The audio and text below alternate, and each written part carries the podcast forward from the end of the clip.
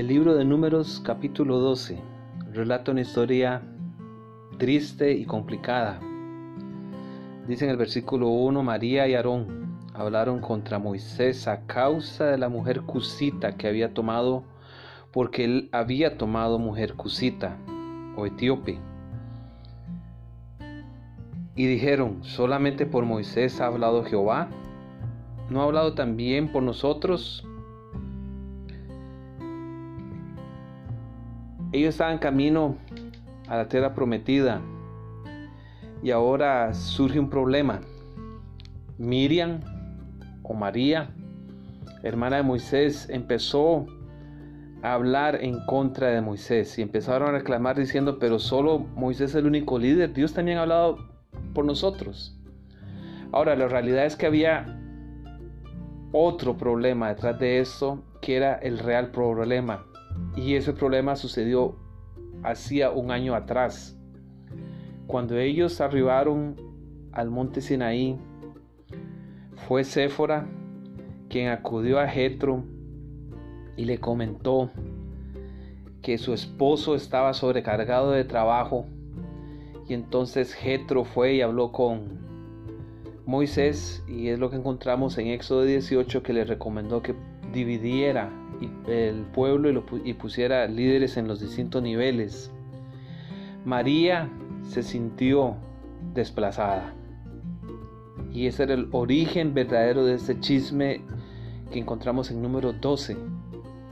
No era la esposa, no era si Moisés era, era líder, era que en un momento se le puso a un lado y María temía que Séfora jugase un papel de más influencia sobre Moisés y en ese caso sobre el pueblo de Israel que ella misma. Y ese muchas veces es el problema de los chismes. A veces hablamos contra alguien, pero en el corazón de nosotros hay otra razón más profunda, otra herida y como en este caso no era el punto en ese momento, era un problema que venía de meses atrás. Y a veces sucede lo mismo con nosotros. Guardamos un resentimiento contra alguien por tiempo, por meses, por años, y finalmente cuando se da la ocasión sacamos ese chisme y herimos a la otra persona.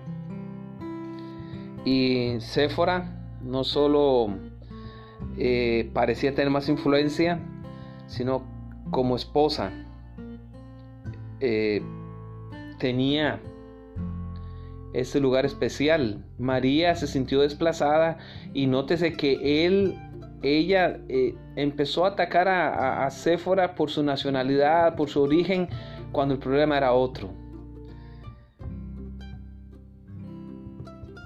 Pero el chisme es algo que no se puede jugar solo. Se necesita otro jugador. Y es la persona que escucha el chisme. Y en este caso María encontró en los oídos de Aarón alguien que iba a simpatizar con ella. Y aquí es el, otro problema, a veces eh, nos vemos involucrados escuchando chismes, escuchando críticas y con nuestro silencio, con nuestras palabras, aprobamos lo que se está diciendo. Y dice la Biblia que en versículo 3 que aquel varón Moisés era muy manso, más que todos los hombres que había sobre la tierra. Y Moisés se sintió ofendido, pero soportó.